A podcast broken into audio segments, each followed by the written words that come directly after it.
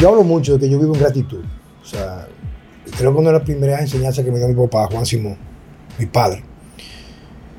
Y fue algo como que me, impactó mucho, porque en mi primera infancia yo no tuve una vida, una relación muy cercana a mi papá. Mi papá era piloto, trabajaba muchísimo. Y yo miraba mucho a mi papá, llegaba con su uniforme piloto, tenía una compañía de expresión aérea, inclusive, incluso, perdón, los mantenimientos lo dan en el patio de mi casa de los aviones, los motores. Y siempre he sido un hombre muy trabajador. Y yo recuerdo que en una de las pocas ocasiones, claro, allá, al- allá en el presente, en los últimos 20 años, somos íntimos amigos, pero me refiero, había más del lado de mami, porque papi no pasaba mucho tiempo en casa. Era lo típico anteriormente, casi siempre, salvo algunas excepciones. Y me enseñó el valor de la gratitud.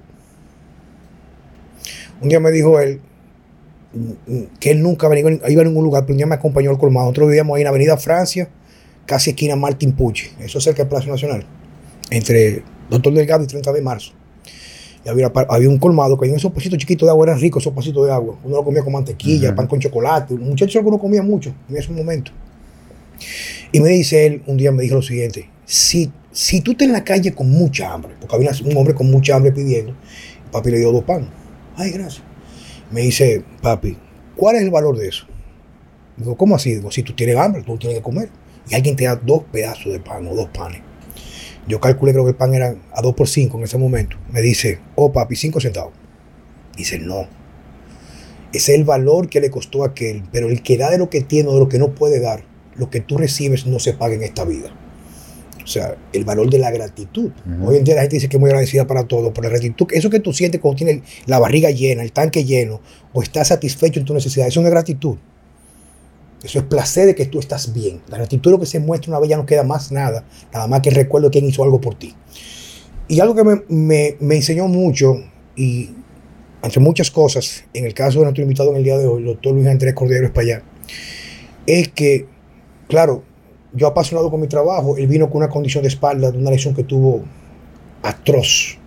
En el sentido atroz era que, aunque no aparentaba hacerlo, lo dejó prácticamente incapaz de hacer la cosa que le gustaba cotidianamente. Amarrarse los zapatos, no podía, me recuerdo, me decía, no puedo hablar, amarrar los zapatos.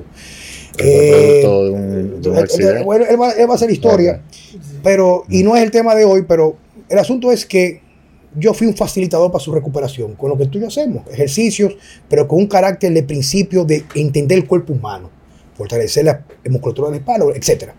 Y eso me llevó que hoy en día muchos de mis clientes que han sido también bendiciones en mi vida fueron referidos por él. Don Miguel Ángel Muñiz, su esposa en Altagracia, Eduardo Muñiz, y la lista es mucho más larga. Entonces, hoy nos acompaña en Vida Sana con Juan Carlos Simón Francesco Jeremías y el doctor Luis Andrés Cordero. Doctor, bienvenido. Bienvenido, muchísimas doctor. Gracias, muchísimas gracias. Yo comparto contigo eso de la gratitud. Y la historia de cómo yo conocí a, Juan Carlos y de quien estoy altamente agradecido porque él se fajó conmigo. Yo tuve un accidente en bote, el bote en una, ta- estaba tapado, era un sidú y estaba tapado el tapón, yo me senté adelante porque, bueno, la cosa fue que de repente se destapó, yo brinqué y sentado, y cuando caí, un aplastamiento de, una vértebra lumbar. Helicóptero, siete días internos en la clínica, un dolor insoportable. Y ya me diagnosticaron o me, o- me hicieron el pronóstico de que yo iba a tener problemas con la espalda. Que yo estuve a punto de que me operaran. Pero me dijeron, tienes que rehabilitarte, fortalecer los músculos. Eh, Y yo dije, bueno, yo tengo que buscarme el mejor entrenador. Y un angelito me cayó. Me dijo, el mejor entrenador es Juan Carlos Simón. Juan Carlos Simón estaba un muchachito, maestro. Ah, pero estamos hablando de eso, doctor. Hace más de 20 años. Más de 20 años, claro ya que sí. estaba en All Star Fitness. En All Star Fitness. Wow. O sea, estamos hablando muchos años atrás. Sí. Pero el deber de Juan Carlos no se limitó solamente a ayudarme con mi rehabilitación y fortalecerme la espalda. Yo te digo, lo único que a mí no me duele en, en- en mi cuerpo, yo creo que es la espalda. Juan Carlos iba a mi casa porque él sabía que yo necesitaba un estiramiento. Iba los domingos, ¿ok? Y Yo- yo recuerdo me agarraba. Mira, hasta se, cortaba, hasta se me, me estaba olvi- quitaba. se me estaba olvidando eso. Yo recuerdo que iba los domingos a la casa de. Tú tienes uno- una casa preciosísima ahí, ¿verdad? Para no entrar en detalle. Y, y yo llevaba una, una corcha y yo la tiraba ahí. Y la idea es que en el proceso de fortalecimiento también había que crearle movilidad, porque tú sabes que una lesión de esa magnitud, hay un mecanismo protector que el cerebro limite ese rango de movimiento para no romper lo que se está so- soldando, por llamarlo de esa manera. Y yo recuerdo que yo iba los domingos allá y le, le hacía esas tracciones, como si fuera tracción, eh, lo que tiene que ver en la parte de, de la eh, miofacial, le llaman así. Y yo recuerdo que yo le subí esa pierna, era como si fuera un, un blow, esa duro. Un palo, un yo, yo, yo, yo lo iba subiendo. Pero una, inter- una, una, perdón por esto, una, una experiencia muy, muy interesante. Pero el tema no habla mi- de mí, doctor, y le agradezco mucho eso. Tengo muchas cosas que Sí, decir. no, no, no, pero, pero queremos conocer un poco. y- De, de de- qué usted hace. ¿Quién es usted, doctor? Y cómo llegó a. Bueno, eh, humildemente. el doctor es, es médico en medicina, doctor en medicina, perdón, Sí, con dos es años. cirujano plástico. Entonces, cuéntame, Cirugía general también. cirugía general, o sea que es todavía es mucho más profundo todavía la, la preparación. Bueno. Porque creo que en la actualidad creo que un médico hace algo de cirugía general luego pasa a cirugía plástica, ¿verdad que sí? Sí, siempre las escuelas, hay escuelas que piden dos años, otras piden tres años. En Estados Unidos hacen cirugía general completa, pero las residencias de cirugía general, de cirugía plástica, en vez de ser tres años, son dos años. Ya. Yo considero que no está bien porque cuando tú eres cirujano general, tú tienes otras manos. Es más, el cirujano que va a ser cirujano plástico, si trabaja mucho en cirugía general, le va a dar mucho trabajo aco- acomodarse a, la- a la- a lo dedicado de la cirugía plástica. Pero sí, hay escuelas que exigen dos años, otras exigen tres años. Algunas ya antes exigían un año en algunas pocas escuelas. O sea que eso no- está como un poco libre, cada país. No está, no está estandarizado. Aquí la, las escuelas, la escuela nuestra, la, la escuela del Gautier, eh, que dirige nuestro gran amigo Se- Severo Mercedes, eh, exige creo que dos años de cirugía general. Y después entonces pasar a la plástica tres años. Tres años. Cuéntame de usted, ¿cuál es su escuela? Bueno, eh, primero déjame decirte lo siguiente, que yo nac- nací en La Vega y yo nací entre una clínica que era de mi abuelo y las dos casas de mi abuelo y la de nosotros. Y todos se unían en el patio. De hecho, en mi casa, que era la que tenía la cocina más grande, se cocinaba para la clínica.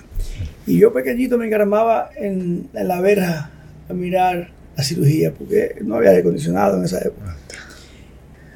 Y me bajaban. Y mi abuelo me miró y me dijo, no, déjenlo, porque la mirada de él no es de travesura, es una mirada que está queriendo saber qué es lo que está pasando ahí. La curiosidad. Y así fue. Yo siempre supe que iba a ser médico. Siempre supe que yo iba a ser médico. Y mi abuelo siempre fue mi guía. Entonces, bueno, yo estudié en la UAS. Eh, mi historia en la UAS fue fantástica porque la UAS me permitió a mí, yo estuve en el lugar perfecto. Porque la UAS es más cirugía que medicina interna. Y yo pude trabajar al mismo tiempo que yo estudiaba Pero en la- la UAS. perdón que le interrumpa, para no perder la secuencia, porque también yo estoy edificándome de su trayectoria. O sea, cuando hablamos de la UAS, fue a ser médico, medicina a la UAS. Sí, yo te- terminé, yo estudié en el Colegio Loyola, el último año lo terminé en el Colegio Santa Marta.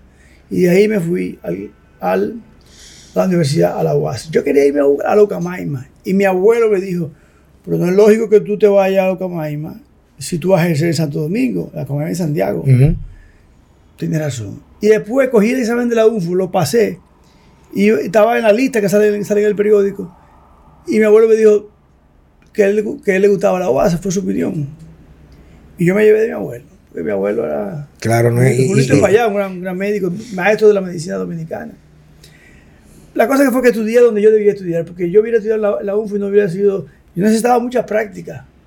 Y yo comencé a estudiar y al mismo tiempo comencé a trabajar en el Hospital Central. Yo conseguí eh, ser asimilado militar y comencé a trabajar. Y a los pocos tiempos, un año después, comencé a trabajar en la clínica Abel González, en la, Independ- en la Avenida Independencia. O sea que yo de cuatro noches, yo dormía dos en mi casa y cuando, eso era para estudiar, era fue una vida muy dura. Eh, yo tenía una, pa- una pasola, yo me movía para, para los servicios, para la universidad, para la clase, buscándome en la, en la universidad que, que, que cubrieran o me dieran la, la- la materia que daban o copiar los cuadernos. Bueno, eh, me gradué en el tiempo porque cogía cursos de verano. En esa época en la UAS había mucha huelga. Y mucha, mucha yo- recuerdo- la universidad, yo perdía un semestre completo. yo estamos hablando de los cogía- 70. Cogía clases de verano. Estamos hablando, yo me matriculé en el año 77 y entonces terminé en el año 86. Hace un año de colegio universitario. haces cinco años de facultad, un año de internado, un año de pasantía, y ya tú estás libre para entonces entrar. En este caso yo entré al Hospital Central de las Fuerzas Armadas como asimilado, donde por concurso entré a cirugía general. Y después ahí ya, eh, eh, ya el gobierno de Joaquín Balaguer, eh, salimos del hospital y entonces ahí yo conseguí irme, donde era un sueño que yo jamás pensé. O sea, yo siempre, como yo sabía que iba a estudiar cirugía, y muy joven supe que era cirugía plástica, porque comencé en Abel González, yo me, me, me, uní. El doctor Luis Payat era un gran cirujano plástico, lo sigue siendo, todavía está activo, y, y él me permitió que yo fuera a ver cirugía. Me dijo, ¿te, interesa? Y yo dije, sí. Comencé ahí hasta que me convertí en ayudante. Y o sea que yo tuve práctica, mucha práctica. La práctica es al maestro. Sí, entonces mi sueño era estudiar con un famoso, el más famoso de todos los cirujanos plásticos del mundo, el doctor Ivo Pitangui en Brasil. Era un sueño, pero yo veía que Pitangui vivía en una isla. Y yo soñaba con eso. Pero las cosas que tú piensas se te dan, Juan Carlos. Tú lo sabes. Eso me, eso me dijo un día, eso me dijo, eso me dijo un día José León. Cuidado con lo que tú des intensamente, se te puede dar. Sí. Y yo aprendí también ahí, y siempre lo, porque una de las cosas que yo les digo a mis hijos es, trata siempre de buscar el mejor maestro que tú puedas. Siempre busca lo mejor. Yo busqué a Juan Carlos, porque era lo mejor. Y busqué a Pitangui. Bueno, se me dio lo, de Pitangui, fue lo que me... ¿Pero cómo lo cómo consiguió? Bueno, una, una, hubo casualidad, hubo mucha suerte. Mi hermano, ya yo estaba terminando, yo estaba en el año 86, y mi hermano me dice, mi hermano era banquero en Suiza, hoy es Julio Cordero, es el embajador dominicano en Colombia, y me llena de mucho orgullo. Y mi hermano eh, trabajaba en un banco de Suiza que se llamaba Private Asset, que dirigía a Roberto Polo, un primo de una, eh, un esposo de una prima, mi hija de Darío Suro, que es mi tío, el pintor dominicano.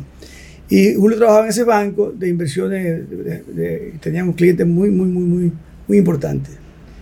Y me dijo, nosotros tenemos un cliente nuevo. Bueno, no sé si eso... Sí, dele, dele, sí, no, por favor. Es la historia realmente. Pero mire, ¿cómo se llama una cosa que da más sentido es, o sea, me refiero hoy en día, de es tú hacer esa empatía con, con, el, el, con, la, con la figura a través de su historia. O sea. No, lo, que pasa es que me da un poco de. No, no. yo diga que él era un cliente. No, vamos arriba, tranquilo, dale para allá. Aquí es completamente orgánico esto.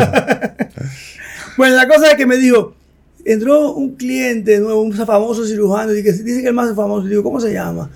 Pitangui, Pitangui. Yo, Ivo Pitangui, tú estás relajando. Dice, yo te confirmo ahora. Estaba, le había recomendado los Mitterrand, el presidente François Mitterrand también muy amigo de, del banco. Y entonces, eh, al tiempo, mi hermano me pagó, Julio me pagó, un pasaje para yo ir a París y conocer a Pitangui. Y lo conocí en casa de mi, de mi primo, Roberto, hoy en día, Roberto Polo, eh, en, en Toledo hay una, un museo, el museo patrocinado por Roberto Polo. Roberto Polo donó más de 2.000 obras de arte a, España, que él fue adquiriendo de su colección privada, una cosa espectacular. Espectacular. Eh, la cosa es que a través de él fuimos a cenar al, al Maxim, yo estaba ahí esperando que... Y Pitangui, después fuimos otra vez al apartamento de mi primo. Y Pitangui me dijo, ¿tú sabes una traqueotomía? Pero ya cenaba y relajaba y hemos hablado de todo menos de medicina. ¿Tú sabes leer un electrocardiograma? Sí. Ok, me dio una tarjetita. Llama a Lucía. Lucía, yo no sabía quién era, pero después Lucía y yo todavía seguimos siendo íntimos amigos, la secretaria de él. La cosa fue que yo fui, ese, pasaron dos meses, eso fue el año 87. Y él, no, el año 86, casi 87. Y él, yo apliqué y le dije que ya yo había terminado mis dos, estaba terminando, iba a terminar los dos años de cirugía general. Y él, Lucía me escribió una carta que yo tenía que coger los exámenes para el año 86 o para el año, 80, para el año 87 para el año 88. Y yo dije, no. Entonces a Pitangui puso, o, ella puso 87 y Pitangui puso 88. Y yo dije, no, yo quiero entrar en el 87. Y bueno, fui en noviembre, realmente fue 88, porque yo fui en noviembre 87 a tomar un examen que cogieron 1200 eh, personas. 1200. Pero ese examen era para... Para entrar a la escuela de Pitangui, ahí habían de todas las nacionalidades, de, de- de Asia, de Europa, del norte de los países comunistas, eh, habían eh, eh, del, del Líbano, de, de todos lados. O sea, Pitangui era... ¿Y ese era, concurso cuántos, eh, cuántos sacaron? 12. 12. 12. Eh, era un, un examen eh, de admisión, con una- tú tenías, te daban un texto en inglés que tú lo traducías a tu idioma, en el caso mío lo traduje al español. Eh, y después unas entrevistas con, con dos eh, de los eh, eh, ayudantes de, de, de los cirujanos plásticos, de los más famosos. Yo tuve el doctor Ramil Sinder y el doctor Sergio Carrerán. Y después la última entrevista con el, con, con el profesor. Que a pesar de que ya yo lo conocía, pensé que él iba a ser simpático conmigo. Fue cortante y lejano. Y digo, bueno, pues que él no quiere comprometerse a, ser simpático porque Claro. yo vengo bien recomendado, pero eh, a lo mejor no paso el examen.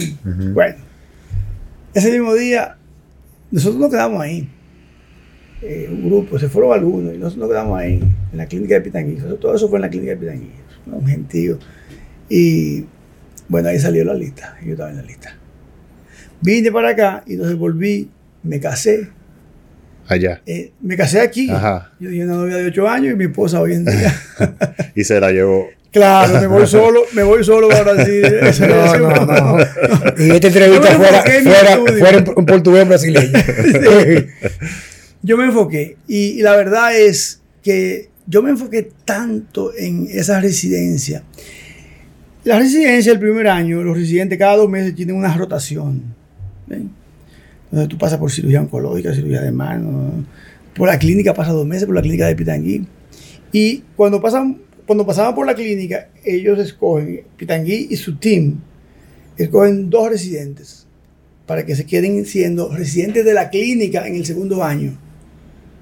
Bueno, pues todos querían, todos. Yo dije que a mí no me interesaba, yo, yo no iba a entrar en esa. Fue una actitud inteligente porque yo decía, yo quisiera que me cogieran. Claro, si no hay Pero yo no, yo tengo por qué decirlo porque todo el mundo se está matando y se, se chisme y, y peleando 12 personas porque sea uno de los dos escogidos para entrar a la clínica Pitangui. Pero yo me sentía que yo tenía mucha habilidad, muchas más habilidades que todo el mundo casi. Era muy hábil porque ya yo tenía mucha experiencia. Entonces, además, yo estaba enfocado, estaba, sacaba- estaba sacando excelentes notas.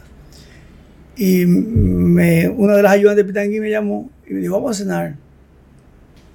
Mira, nosotros queremos que tú seas tú. Yo, wow. Yo me hice el que yo estaba eh, como en serio, como, tú ¿sabes? Como que, no. Bueno, pero yo estaba, tú sabes, yo quería explotar de alegría en ese momento. Bueno, eh, vine, vine en ese diciembre, eso fue al final del año, eh, no, en diciembre algo, y entonces yo regresé. Entonces me dice, ven antes, porque a mí me correspondía por la universidad, pero la clínica abre, no, la clínica no paraba, después de. Reyes comenzaba la clínica a ajá. operar. Y cuando yo fui en enero, eh, como en enero 9, bueno, ahí estaban, Pitangui tenía a una de las esposas del rey de Arabia Saudita, y había llegado un avión 747. Eh, bueno, le regalaron relojes y, y cosas de oro a todo el mundo, pero yo no era del staff todavía, o sea, porque había un residente que era el residente de ahí, y yo comencé a tomar un entrenamiento para ver, para pasar visita con ellos, porque ellos se iban entonces ya como el día 25 a- por ahí de diciembre, y ya yo me quedaba como el residente, junto con un amigo japonés, que fuimos los dos escogidos, Rui Murakami, que es una persona que como mi hermano, eh, entonces ahí nosotros nos sacan de la rotación normal de residente de segundo año y todo era en la clínica. Pero en la clínica había de todo, había reconstrucción mamaria, había estética.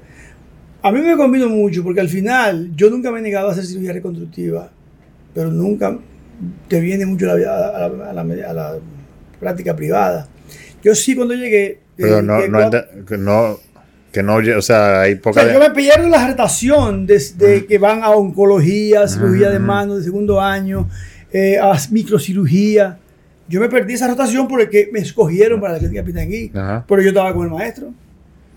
Yo hacía servicio con el maestro, yo, yo eh, hacía O consulta. sea, que, pues, si, yo, si- si entiendo, la rotación es exponente a diferentes tipos de cirugías muy específicas Sí. que tú vas rotando. Yo no hice esa rotación. No la hizo, yo- pues fue directamente a trabajar con, con, Con con- Pitangui, pero de Pitangui ahí había de, De todo. con- Quemados, cirugía reconstructiva, con el maestro. Porque el maestro, el maestro Pitangui, lo que el profesor Pitangui, lo que va es un día a la semana al hospital. Y ese día le guardan casos más difíciles y él entra. Ah, no, ah, Y a veces le traen pacientes y él, y él ¿entiendes? Pero después los alumnos sí pasan dos meses con él.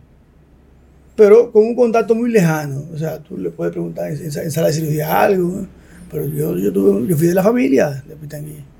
O sea, yo llegué a ser. Bueno, la cosa es que supuestamente era por, un, por dos años. Yo no quiero tampoco alargar mucho. Supuestamente era por dos años, pero en el tercer año, él quiere que el, el japonés y yo nos quedemos también. ¿Y usted qué hizo, doctor? No, oh, pero ven acá. Entonces la condición, el tercer año es que tú operas tú. Tú ayudas en primer año, ayudas en segundo año, tú eres segundo ayudante, primer ayudante y en tercer año tú eres el cirujano. Entonces, eh, en el hospital, que era que me correspondía operar los pacientes, me escogían los viernes hacia el plano quirúrgico con el profesor Ramil Sinde. Cada día, cada paciente, todos nosotros estábamos, era 12, 14 por año, 3 años. Veían los pacientes se presentaban y tú, había una escala. eh, donde tú te, tú te ponías en primer lugar, después te, tú ibas pasando. Entonces, el primero que cogía, después era el último, o el segundo, después el último pasaba al primer lugar. Ajá. Entonces, a mí me escogían la cirugía y me decían, Cordero, tú tienes cirugía martes y viernes. Tienes una cara o un quemado o un tumor facial. Y entonces yo iba, aquí me daba permiso para salirme de mi servicio, ir a operar al hospital y volver inmediatamente. Con la ventaja de que ese paciente, yo lo veía el otro día tempranito antes de ir a la clínica, a las 6 de la mañana, ese paciente luego iba a la clínica Pitangui. Era gente humilde. Y para esa gente, ir a curarse a la clínica Pitangui, yo la curaba allá porque Pitangui quería que yo me quedara ahí. Los pacientes míos que operaban al hospital iban a determinada hora, no, que la- no, no a las horas donde entraban los pacientes de Pitangui, pero a la misma clínica donde mismo se, se operaban la, la gente más rica, se quitaban los puntos de la gente más rica eh, del mundo, porque pasaban por la clínica. ¿Cuándo te regresas a República Dominicana? Yo regreso en diciembre del 90, eh, con, lleno de ilusiones. Yo quería hacer una fundación, la Violeporino. Eh, casualmente el doctor, oye la causa de la vida, porque todo se me fue lo que yo quería. Juan Valle me llama, el doctor Juan Valle, gran oftalmólogo dominicano. Me llama y dice, Luis Andrés, estoy abriendo un servicio en el hospital Elías Santana, le dicen el hospital de los americanos. Ujú. Eh, y yo quiero que tú inicies el, el servicio aquí, porque ahí no había cirugía plástica. De vez en cuando venían grupos de americanos y le guardaban los pacientes de labio leporino, fisura facial, palatina. Entonces yo comienzo, perdón, yo comienzo a iniciar el servicio de cirugía plástica, donde yo operaba, donde yo operaba ahí cuatro, cinco, martes y viernes. Eh, me daban una dieta para, para la gasolina, para la fotografía, porque en esa época se revelaba. Y comienzo ahí, yo hice mucho, más de 800 casos de labio y paladar. Fisuras faciales, porque no solamente el labio y paladar, tienes 15 fisuras faciales. Eh, y entonces, eh, quiero hacer la fundación, de, eh, la fundación labio, labio y paladar. Se somete al, al, Poder Ejecutivo y se quedó en papel engavetado. Ahí. No tuve quien lo quien me ayudara a hacer una obra que yo siempre quise hacer. O sea, que eso, eso quedó sin troncho. En mi, en mi deseo de hacer una, una fundación. La Viola Polino ya no, no vale la pena porque ya eh, hay una fundación internacional de Sonrisa, Operación Sonrisa, que se, ocupa, se ocupa en todo aquí el, también. Aquí también. Vienen aquí, trabajan muy bien y tienen esa parte cubierta aquí okay. de una manera muy efectiva. Hablemos de la práctica privada, doctor. ¿Cuándo usted funda su instituto, su centro, su clínica? Bueno, yo fundo mi clínica en el 7 de septiembre del año 1994. O sea, cuatro años después de su llegada. Sí, yo de una vez me enfoqué que yo tenía que hacer mi clínica eh, pues, alejado de, de, centros médicos que compartían un mismo quirófano, un paciente con un parto, con bueno, todo lo que se evacúa en, en, en, durante un parto. Y, y, además la privacidad, yo entendía que las, las enfermeras no le daban el, la importancia y denostaban los pacientes de cirugía plástica. Entonces, ya habían aquí parte de clínicas de cirugía plástica, eh, quizá más de dos. Y yo entonces comencé y en la, en la casa de mi abuelo que era de Darío, se la había comprado Darío Sur, que se quería retirar ahí para pintar, él nunca lo hizo. Yo recuperé esa casa que estaba alquilada y en la casa de mi abuelo. Entonces, eso tiene mucho significado para mí, esa clínica, esa clínica, pequeña clínica. Entonces me asocié con el doctor José Payat y con el doctor Nelson Bloise de San Juan, Sí. amigo de Don Juan, tu padre. Prácticamente son familia mi papá. Ah, bueno. O sea, en el sentido de que en esa época, y eso, yo quiero traer a papi para acá entrevistarlo, pero él cree que está en la Guerra Fría todavía no quiere venir para, para no hablar mucho.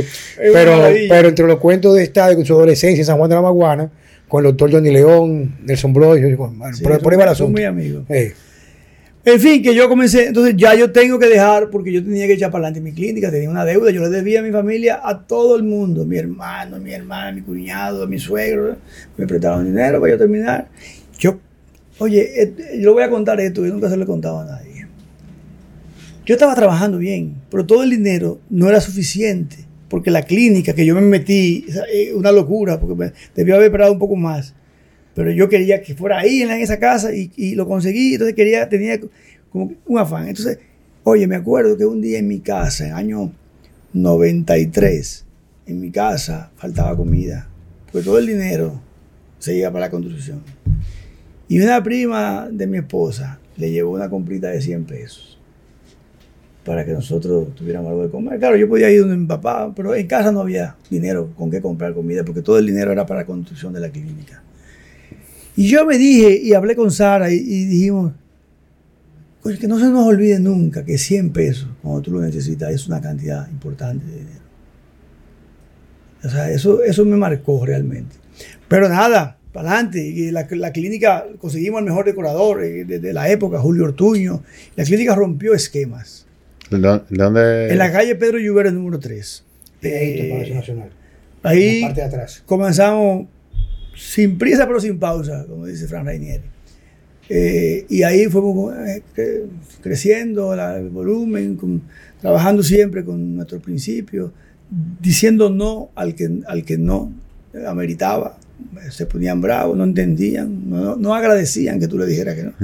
Pero en fin, así poco ¿Qué- a poco qué- yo creo más en construir eh, más un, eh, un bagaje, un eh, eh, prestigio, Sí. La reputación. La podría reputación. más que tener muchos pacientes. O sea, a mí eh, la vida cambió del cirujano plástico, de la medicina. La medicina ahora es compromiso de resultado, no es relación médico-paciente, prácticamente. Yo no me, me niego. Yo me niego, yo quiero relación médico-paciente, yo quiero empatía, yo quiero que el paciente que venga donde mí, primero que nada me conozca, sepa de mi antecedente, sepa cómo venga referido de voz en voz principalmente, porque otro paciente te lo refiere. Yo no quiero un paciente que ve mis resultados en internet y yo, yo quiero ese resultado. Parece, se pierde esa parte humana. Sabe que eso, eso lo tocaba decir muy interesante. Porque, y es un tema que vamos a cubrir ahora, porque tengo un par de preguntas que, que son básicamente para mí, que creo que va a servir mucho para la entrevista. Es que estamos viendo como, no digamos que un proceso de involución, para no, no tildar lo que está aconteciendo quizás como algo que no sea correcto de la perspectiva quizás de la edad de nosotros y lo que hacemos nosotros. Pero vivimos una época donde todo es tan de etiqueta y no contenido. O sea, todo es tan artificial, tan efímero. Inclusive en la práctica médica que se está viendo en la actualidad, claro, hay sus excepciones como en todos los lugares, pero ya los pacientes no son el ser humano que llegó con una condición en la cual le toma en cuenta todos los factores, hasta la parte psicológica. Claro, la trayectoria, somos- la parte psicológica es lo más importante, la motivación que tiene ese paciente, cuál es la perspectiva que tiene. La razón por qué tú llegaste aquí, ¿verdad que ¿Por qué sí? está aquí? ¿Por quién te refirió? Si tienes problemas con tu marido. O sea, tú tienes que conversar y conocer a esa persona. Tú tienes que tener un conocimiento porque, eh, o sea, tú modificas muchas veces. Tú puedes modificar. Eh, inclusive depende de la personalidad del individuo. Entonces, ¿Modificar hay que, tener, qué, hay que doctor? tener mucho cuidado. El procedimiento, el procedimiento. Sí, por ejemplo, el profesor Pitangui tiene un caso famosísimo en, lo- en la, en la cirugía, en la historia de la cirugía plástica, de dos mellizas gemelas univitelinas, con personalidades diferentes. Tenían jiba, eran muy lindas. eh, y muy conocidas, eh, se, hicieron muy conocidas en el jet set de Río de Janeiro. Y Pitangui estudió la personalidad de cada una, pero un trabajo maestro. Y a cada una le hizo el perfil que iba más con su personalidad. Y cada una fue más feliz que lo que era. Se identificó más con ella misma. Porque tenían personalidades diferentes. Tú puedes hacer eso. Eso, normalmente, uno olvida un poco eso lo tomo en cuenta cuando tú vas a hacer, no, no te subas la, mira, si te hago, subo las cejas más de la cuenta, te ves distante, te ves lejana. Tú eres una gente que, que, que, le gusta estar cercana. Si el mentón está muy retraído, tú tienes que ponérselo bien porque el, mentón retraído significa, la gente te identifica, la, la, la, es la percepción de la persona. O sea, que es un elemento artístico 100%. Juan Carlos, por ejemplo, lo que yo trato es de buscar armonía. O sea, eso es la parte psicológica. Pero en una cara, ¿qué no está armonía? La ceja, la distancia. ¿eh? El, labio superior, uno. El, número de la, proporción divina se aplica perfectamente en la cara. Va a una proyección más larga, esta distancia. Esta es 1, este es 1. No, este es 1.618 y este es 1. Este es 1. Igual los ojos, con la distancia de los cantos. Eh, el, Valle de Lágrimas, la fosa temporal. Yo veo una cara, tú eres joven, no es, no, no, es, una paciente o un paciente para, para cirugía de rejuvenecimiento facial. Es un paciente para, por ejemplo, relleno. Entonces, tú vas buscando dónde falta armonía en ese rostro. Le falta proyección, tiene el surco muy pronunciado. A veces tú quieres subir el surco y no es ahí que está, el problema es que está vacía, está vacía arriba. La cara con el tiempo también se va, va cambiando de triangular a, a ponerse la cara cuadrada. un rellenito aquí sube un poquito la parte inferior. En fin, un ejemplo de, de, de, lo que nosotros manejamos. Y lo importante que es tener relación médico-paciente. Pero, nada, uno no puede negarse que estamos en un mundo donde es, importante. Yo veo más ventajas, porque hoy tú estás, tú estás comunicado completamente, tienes toda la información en tu mano, tienes sus desventajas. Y en medicina es que se pierde esa relación médico-paciente que yo me niego a perderla. aparte de, que yo necesito, nosotros tenemos aquí un dicho, Francesco y yo, que a veces decimos que una de nuestras cruzadas es traer a personas sumamente interesantes, prácticamente desconocidas. O sea, hoy vemos como, por ejemplo, hay personas muy conocidas que crean entretenimiento en las redes sociales, un millón de seguidores, etc pero es más etiqueta el contenido, es para quien ese contenido le interesa, pero es un contenido con poca sustancia. Nosotros siempre nos ponemos de acuerdo traer personales, personalidades que a nuestro entender el grado de conocimiento que tienen en las redes, en los medios en los cuales se vende todo, son prácticamente desconocidos, pero tienen tanto que ofertar, que es el caso suyo. Entonces, sí es cierto, o sea, eso es historia, eso es digno de admiración. Ese empuje de pequeño, esa visión que usted tuvo, esa determinación, yo voy a ser médico. Y por encima de todo, eso es lo que yo quiero. Y aquí está la trayectoria que habla por sí sola.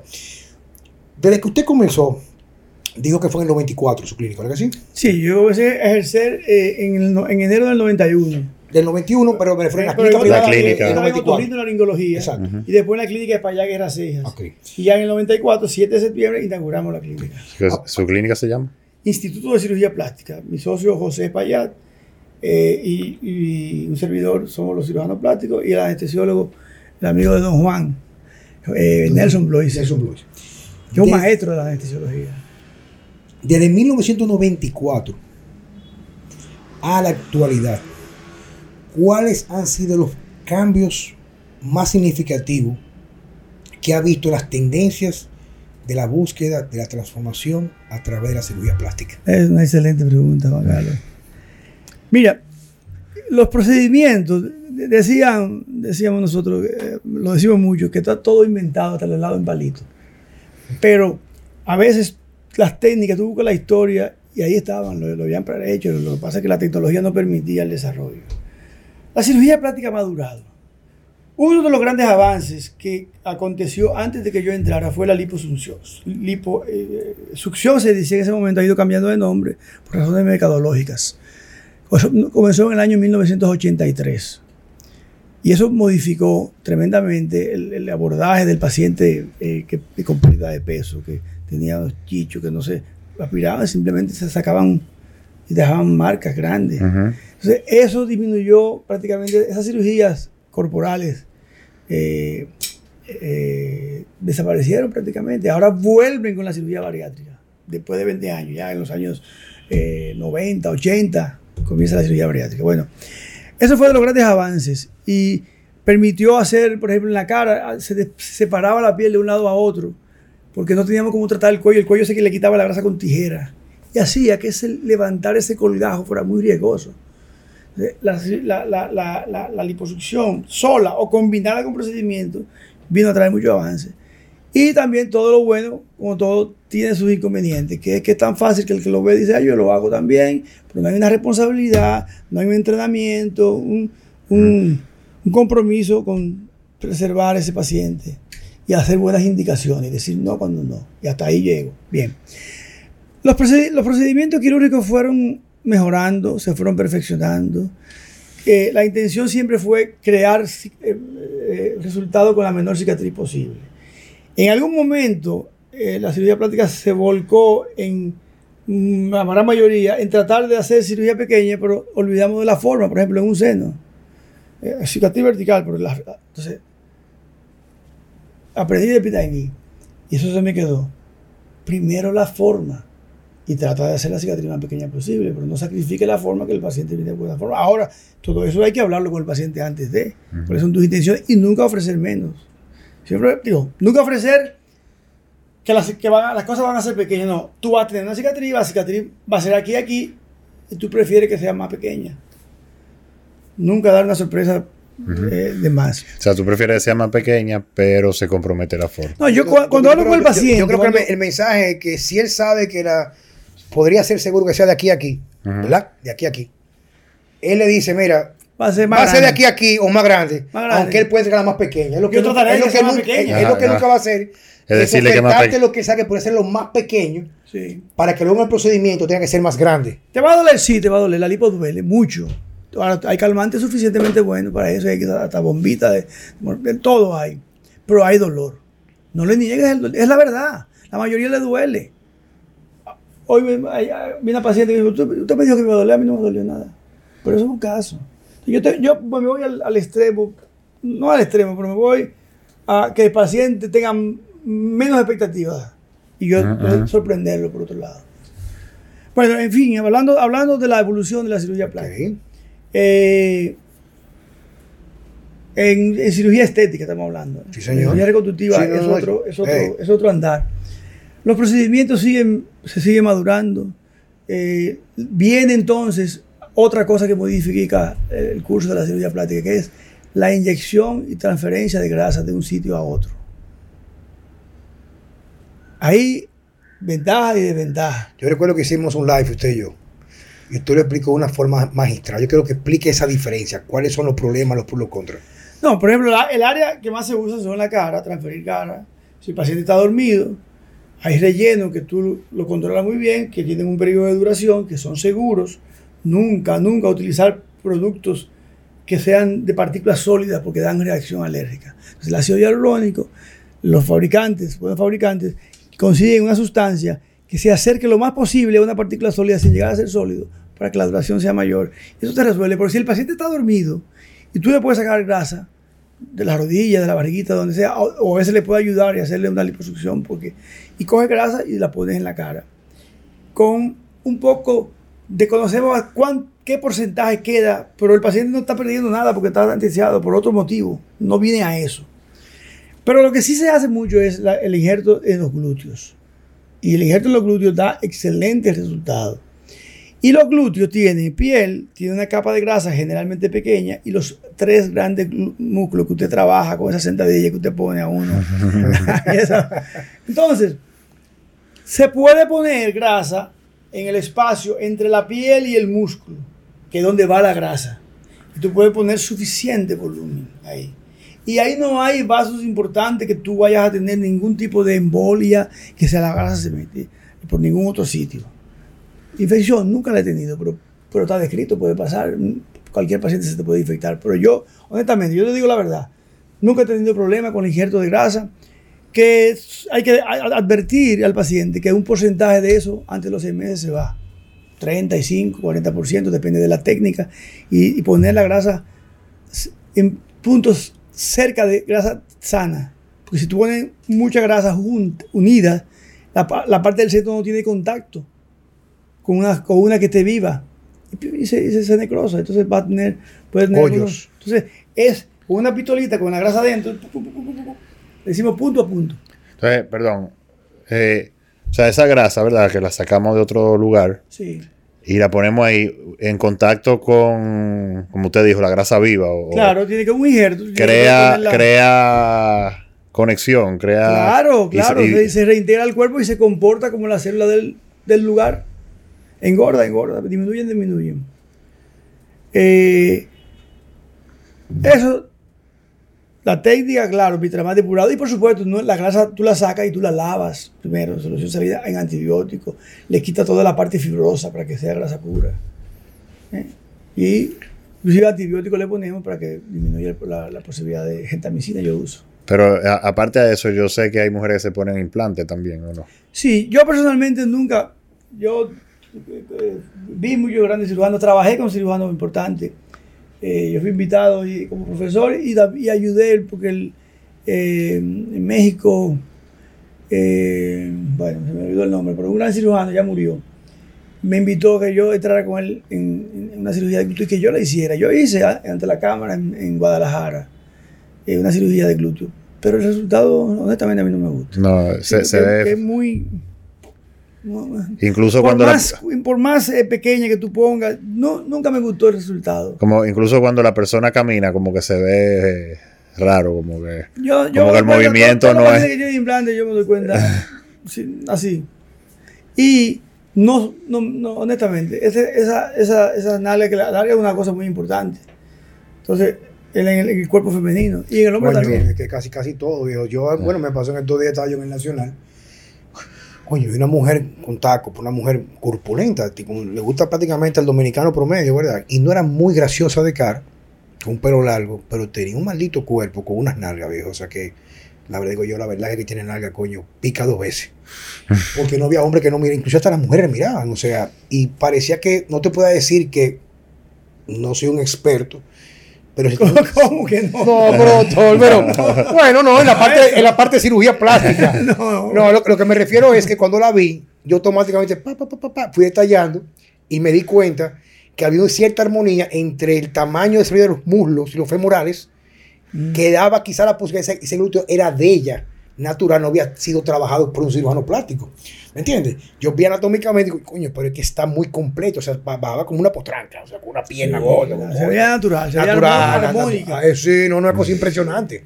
Y definitivamente eso es lo que ha llevado un auge, que ahora hay una tendencia, que lo he visto mucho, inclusive de ponerse glúteos de forma exagerada. Bueno, ahí, ahí te voy a llevar. A, a ello, a ello quiere Entonces llegar. ahí yo sé que tú quieres que yo llegue. Bueno, cuando tú, esa, esa, ese espacio, que es el natural, donde está la grasa, tú tienes, por supuesto, una cantidad, porque si tú pones más de la cuenta, ya tienes que poner células al lado de células que están siendo trasplantadas y no sobreviven. Entonces, tienes que, gente que usan el espacio del músculo glúteo. O sea, meten la cánula por el músculo y, y llenan el músculo glúteo Con grasa. grasa, da un resultado muy bueno, pero yo no se me ocurre meter una cánula dentro de un músculo. Yo no sé, yo no, yo no, no entiendo. O sea, entonces, ¿qué pasa? Que los músculos ahí abajo tienen ya el, el espacio femoral, el espacio piriforme donde pasa la arteria femoral. Y ahí a veces podemos, pu- se puede mucho o muy, muy bajito, o tanta cantidad que la grasa se mueve, se moviliza, llega al espacio femoral. Y la misma presión hace que entre dentro de la arteria o la vena femoral. Peligroso. ¿Qué pasa eso? Muerte inminente. Pero además, es, el espacio de arriba es suficiente para una armonía. Claro, cada caso es individual. Hay gente que, inclusive flaquita, que no tiene grasa. Entonces ahí, bueno, le pone lo que tenga o la aconseja si no ha hecho ejercicio, trabajarse eh, eh, con hipertrofia muscular.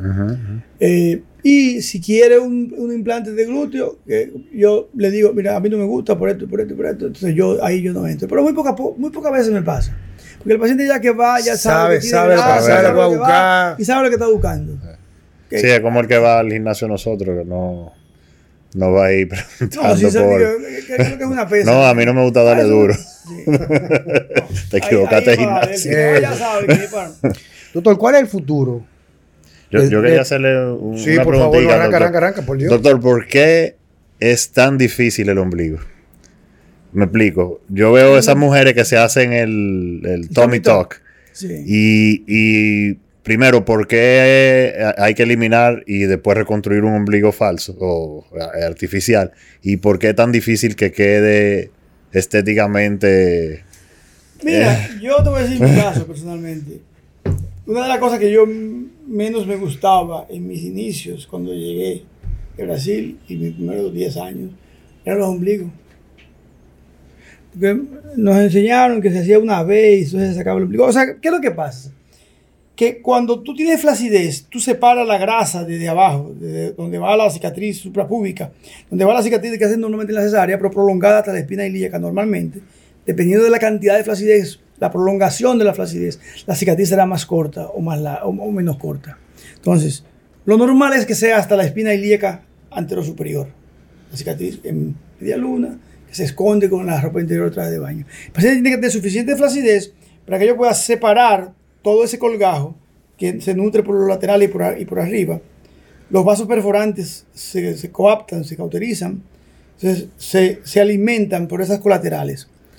Y tú puedes apretar sin abrir los músculos, tú puedes plicar. Plicar es unir con sutura, sutura con hilos no absorbibles.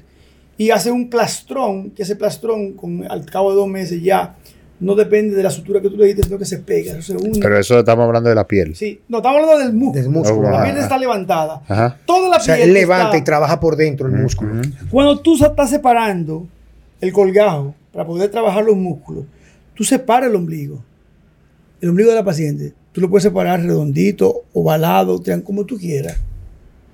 Entonces, el ombligo de la gente, de las mujeres jóvenes, y armónico, es, es una, un fuso vertical, Ujú. no horizontal. Con el tiempo se va horizontalizando el ombligo. Entonces, yo, lo más sencillo de todo, yo te digo que yo me quejaba, lo hacía muy grande, redondo, parecían 50, 50 centavos. Entonces, oh, pero vamos a hacerlo ovalado. Eso fue natural, eso fue, fue surgiendo, eso no me lo enseñó nadie. Cortaba ovalado el ombligo, quedaba, entonces cuando yo levantaba, quedaba el huequito aquí, el ombligo quedaba allá abajo, yo suturaba, abajo y arriba del ombligo, apretaba, y luego toda esa piel que estaba del ombligo hacia abajo se sal- sale, a veces un poco más, dependiendo de la flacidez, y tú caes con la, con la piel de arriba hasta el- la incisión del pubis.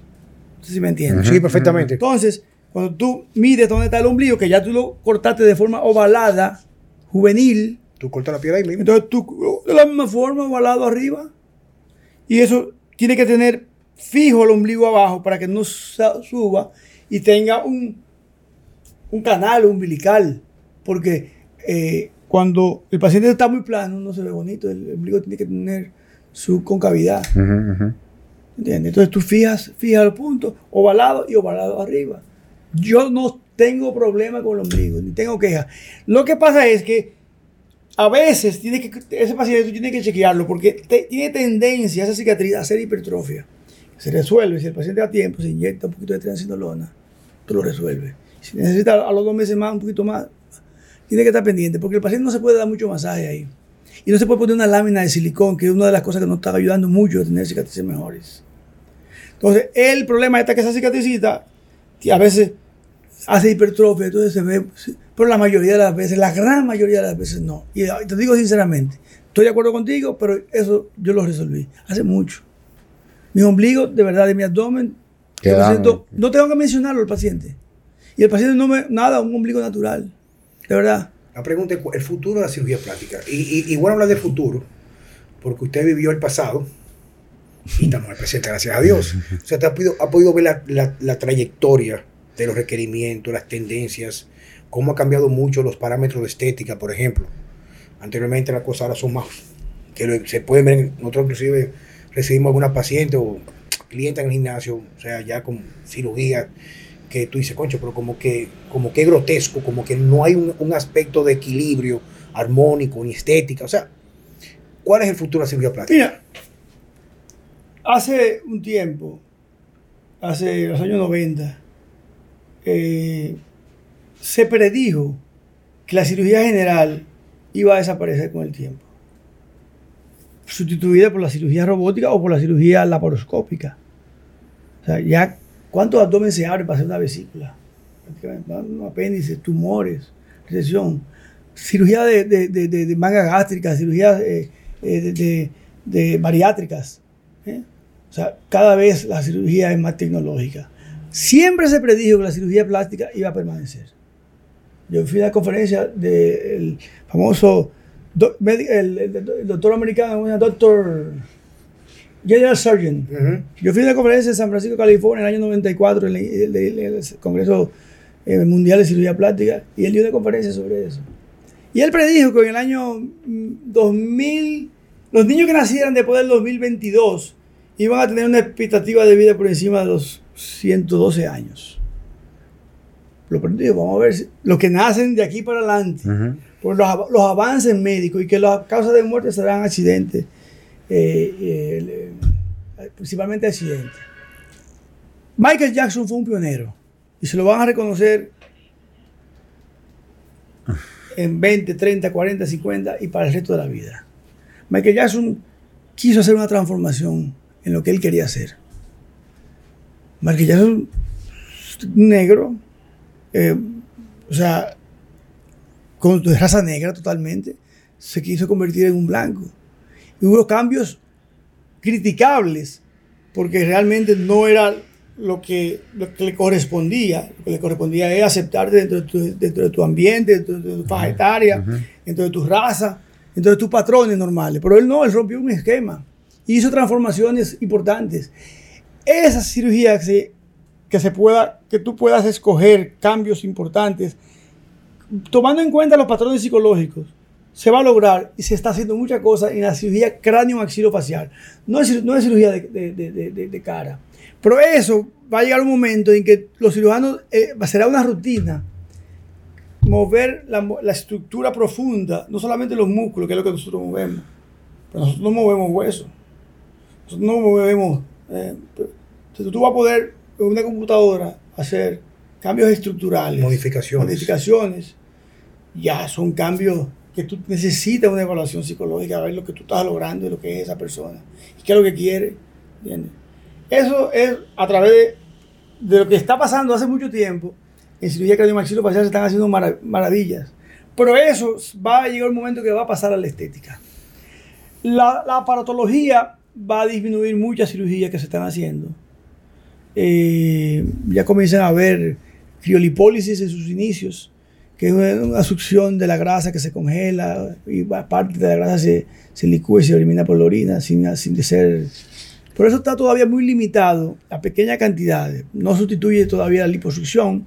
Aquel paciente que yo le digo, te tiene muy poca grasa, entonces no vale la pena pasar por esto. O tú no tienes una piel buena, pero no tienes una opción como para hacer un tuck, simplemente la piel es de mala calidad sin estar laxa, laxa. Ese paciente se puede ir a hacer proced- procedimientos como, como esa criolipólisis. La radiofrecuencia está mejorando mucho. Ahora eh, hay un G-plasma que mejora la, la- calidad de la piel, que es una onda sonora con helio, tú la pasas por debajo de la piel y, y retrae. Está comenzando, todavía no sustituye una cirugía, pero una paciente joven, con un poquito de flacidez, con la mejilla todavía en su sitio. Entonces,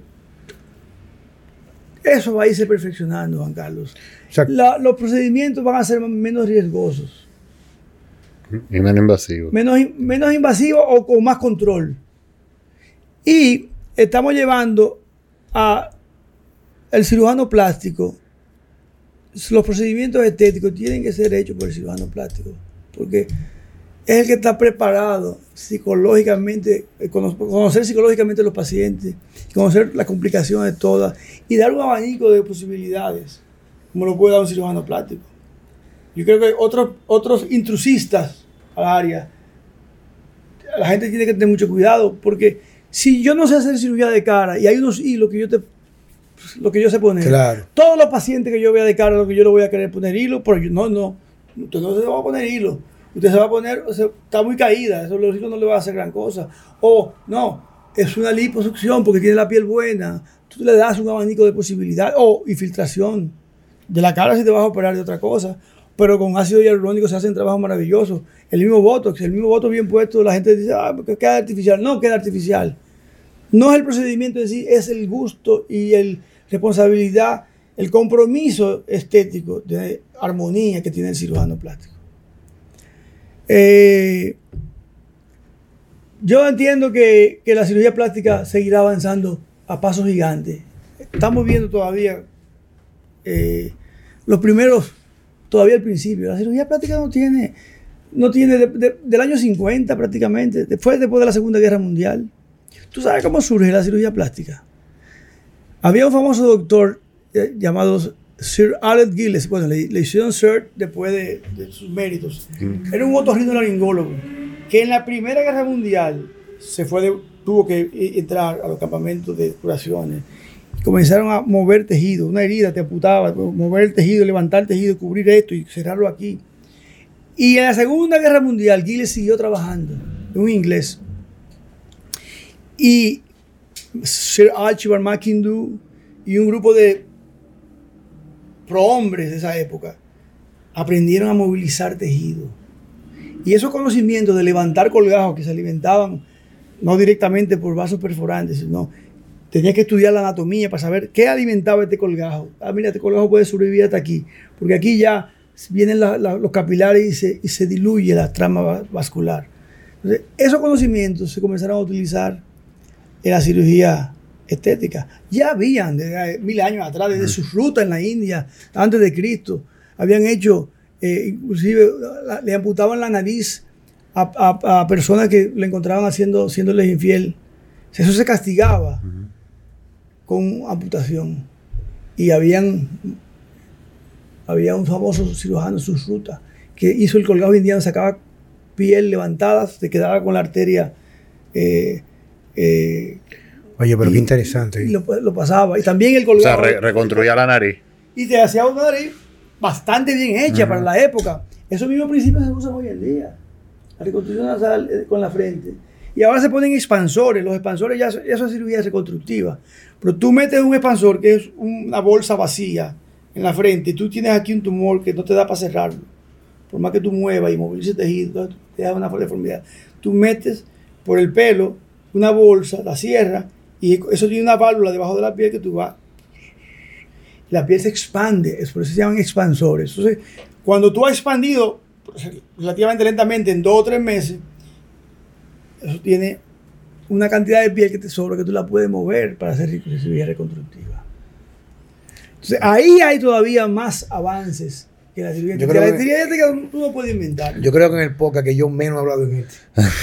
Pero que hay tantas cosas interesantes y que usualmente no, no, pero que, pero que La será- pasión no, no, no, no, no, no, pero que eso es lo que nos, o sea, la, la idea, la idea de traerlo aquí, do- doctor, y es que nosotros hemos emprendido una cruzada de dar una perspectiva fresca, real, no contaminada, no digamos que por intereses muy particulares de informar cosas que permiten a la gente tener contraste con las opciones que hay en el mercado, en la salud, en la medicina, en la prevención, en la dietética, en la nutrición, en los procedimientos quirúrgicos, para que la gente tenga opción, porque es que, como digo yo, personas extremadamente interesantes, poco conocidas. Entonces, yo creo que el- los grandes beneficiados van a ser nuestras personas que nos sigan, que van a escuchar esto, que están, acaban de escuchar esto, porque le va a permitir ver esa dimensión suya que solamente dan los años de experiencia. Porque como yo siempre he dicho, un procedimiento, cualquiera que sea quirúrgico, hay un alto riesgo siempre, o me equivoco. No. No, tú- no diga alto riesgo. Hay un riesgo. hay un riesgo. Hay un Que riesgo. tú lo puedes disminuir. Hay un riesgo. grandemente, hay un riesgo. hay un riesgo. Hay- pero lo mismo pasa en la profesión mía. O sea, yo en estos días tuve una, una paciente que nosotros la vamos a invitar, eh, bueno, puedo decir el nombre, porque eso- es la señora Sandra Báez, la esposa del, del señor Ram- Ah, Ramosito pero Báez. Sandra estaba Ah, hace, sí. hace tiempo en el. Y no, y que Sandra tenía un año y pico con una condición grave de espalda, o sea, ella estaba prácticamente tuya. O sea, ella, ella decía que ella no iba a terminar en silla de ruedas porque no se iba a operar, porque en par de ocasiones hizo procedimientos quirúrgicos o procedimientos, mm, perdón, no quirúrgicos, pero sí con cierto grado de ser invasivos, con quema de nervios, no procedimientos muy modernos de punta en Estados Unidos y no mejoraba. Ella fue a, a- a diferentes lugares a hacer entrenamiento y el primer entrenamiento le echaba para atrás. Y Sandra Baje con apenas ocho semanas conmigo tiene una vida completamente, completamente funcional. Entonces quiere decir que el riesgo lo va a marcar en la mano de quien tú estés y el expertise o la competencia que tú puedas tener. Porque el procedimiento, imagino, y ya con todo lo que usted ha dicho, que son procedimientos tan simples que cualquier persona, mm, sin requerir esos años de experiencia, Lo puedes lo puede ejecutar. Pero cuando usted entra a un quirófano y usted está en manos de alguien, cuando está completamente sedado, entonces ya la historia es otra. O sea, y yo conozco muchos médicos, muy buenos amigos míos también, cirujanos plásticos, que han pasado por el gimnasio, siguen siendo mis amigos, que eventualmente los podré traer acá. Pero la idea es que la gente pueda ver las diferencias de no solamente lo que vende la modernidad y lo nuevo, sino lo que arrastra la experiencia y lo que va quedando atrás, que aún se puede ver en el día de hoy, como usted, doctor Luis Andrés Cordero. Muchas gracias, así es, estoy de acuerdo contigo. Bueno, y ante todo le quiero dar las gracias, Francesco. Eh, yo quería hacer una última pregunta. No no pero eso es No, mire, yo siempre he tenido, eh, me ha llamado la, me ha hecho cu- curiosidad. Por ejemplo, cuando una mujer tiene cáncer de seno, que se le hace la mastectomía, ¿qué opciones tiene de reconstrucción? Porque no es lo mismo, me imagino, poner un implante en un seno sano, eh, flácido, a, a reconstruir, porque yo veo que eh, queda una, una cicatriz bastante eh, fuerte cuando, cuando hay algún... Se puede hacer algo, o sea, que... Bueno, déjame explicarte. No, no todas las mastectomías son, son iguales. Hay, muchos tipos de mastectomía dependiendo de la agresividad del tumor. Eh, inclusive las mastectomías que te dejan el músculo pectoral, pues lo más sencillo es meter lo que yo te decía, un expansor. que es? Un expansor, en el caso de los senos, es un expansor redondo. Tú calculas de qué volumen, hasta cuándo tú le quieres llegar, porque tú no quieres una pelota. Tú pones, metes en la piel que, está, que le han sacado el tumor eh, con o sin pezón, tú puedes reconstruir, o muchas veces guardan el pezón en otro sitio como un injerto, en la parte interna del muslo, tú lo guardas ahí para cuando se haga la reconstrucción, tener tu misma areola y pezón. Eh, si hay el músculo pectoral, lo más fácil es un expansor. Expansor se va estirando, se sobreestira para que el, el seno tenga una caída, porque si no queda, como te digo, una pelota. Entonces, y después se saca ese expansor y se pone un implante, claro, tiene que tomar en cuenta el seno contralateral. La o sea, la función del expansor es estirar, la Estirar piel. la piel para que permita adaptación a un implante de forma natural. Entonces, eso es lo más sencillo, lo mejor- el mejor resultado. Ahora, no tiene músculo, porque ya fue una mastectomía radical modificada. Entonces, tú tienes que llevar un músculo. ¿De dónde tú lo puedes llevar? De la zona cercana, de la parte de la espalda, hacer una transferencia. eh, o del abdomen si la paciente muchas veces normalmente el cáncer de mama ocurre después de los 40 y pico de años entonces ya la paciente ha tenido tres hijos dos hijos tiene flacidez entonces a través de los de, las- de los- de las eh, arterias que van a la parte de que nutren la parte inferior tú levantas un colgajo lo pasas por abajo y lo metes arriba con piel inclusive para tener exceso de piel y cubrir un parte del músculo Eh, y haces una abdominoplastía y cierras la pared. Pues consigues dos cosas, una estética, que muchas veces se liga la estética con la reconstructiva. Entonces, eso sí requiere, por ejemplo, yo, yo no hago cirugía reconstructiva de mama. ¿Por qué? Porque yo inclusive fui de los que ayudé a Pitangui a hacer los esquemas eh, y, y los, eh, la normatización de, de cómo expandir. Yo me encargaba de, ese, de, ese- de expandir todos los pacientes de la clínica Pitangui mientras yo estuve allá. Hicimos un trabajo de cómo expandir, hasta dónde expandir, cada cuánto tiempo expandir, y cuáles eran los parámetros que se tenían que tomar en cuenta para decir, espérate, no ponga más demasiado porque va- va- la piel tiene un límite. Entonces, cuando yo llego aquí, en mi consulta privada, bueno, en los, los Alcarrizos fue otra historia, era más, más per- personas con deformidades congénitas. Eh, o a- operamos a alguna paciente con gigantomastia, eh, pero ya, ya eso es otra cosa. O sea, pero eh, ya a nivel, a nivel privado, a mí nadie me solicitó una reconstrucción mamaria, sino 10 años después. Y, de- y- y yo dije, pero yo, yo tengo tiempo que no pongo un expansor, yo no, o sea, ya yo tú tienes que ofrecer lo que tú das seguridad. No, no tenga miedo, haga lo que usted sabe hacer. Yo no me meto, no, no me siento cómodo. me- bueno, a lo mejor, pero, pero si hay otro que lo hace mejor, suéltale ese paciente a otro. Claro. Que lo esté haciendo con regularidad. Yo creo en eso, Juan Carlos. ¿eh? Las 10.000 horas, no sé si tú leíste el libro de Sí, las 10 las 10.000 claro, horas. claro, claro que necesitas ser- eso eh, no tiene que ser 10.000 horas, tú tienes que ser realmente tener una práctica, práctica en lo que tú haces. Y la práctica es lo que te da la madurez. Y la madurez es lo que te lleva a tener buenos resultados. Yo creo en eso. O sea que hay muchas opciones. El expansor es la más sencilla, trans eh, flat del, del, del- de, de- de- de toracodorsal o abdominal. Y también, perdón, los colgajos microquirúrgicos. Un colgajo de, se, se separa una arteria que nutre una parte del tejido y se liga a una arteria eh, mamaria interna, mamaria externa, subclavicular, depende de la posición donde tú la vayas a poner, y se unen la arteria y las venas con microcirugía. Aquí no se hace mucho, lamentablemente. Lamentablemente aquí no hay mucha microcirugía. Yo creo que el Gautier sí tiene, lo usa mucho más para cirugía de mano, yo no tengo entendido. Pero esa es la, o- otra opción. opción más es esa, que también es, eh, hermano que tiene mucha experiencia, que no se demora de colgar y lo sepa. Pero nosotros estamos con eso microquirúrgico desde que yo estaba, era estudiante donde Pitangui, eh, en los años 87, 88, 89, 90. Entonces, eso es una- también otra opción. ¿Te contesté la pregunta? Sí, sí, era la curiosidad. La curiosidad, sí. Porque ahora mismo hay un, hay un repunte muy grande de mujeres jóvenes, inclusive con, con- con cáncer mamario. Y en el círculo nuestro tenemos, tenemos un par de casos de mujeres jóvenes, estamos hablando de por debajo de 40, 35 años. Pero es otro tema que tratamos ya en la, Sí. en la- en la intervención anterior con un buen oncólogo dominicano que trabaja la parte de prevención. Doctor, muy agradecido. Se sabe que... Encantado de conocerlo. agradecimiento y un cariño por lo que usted hizo por mi espalda y por su amistad. Bueno, Y a, recíproco, y a. Francesco, que, bueno, yo te conocía. Sí, de- Pero, pero tú estabas más, más delgado. Ahora te contaste con el maestro y estás hipertrofiado. Sí, todo el tiempo. Señores, muchas gracias por estar con nosotros en este nuevo episodio de Vida Sana con Juan Carlos Simón y Francesco Jeremía. y gracias al doctor. Muchas gracias. Gracias a ustedes, gracias a ustedes.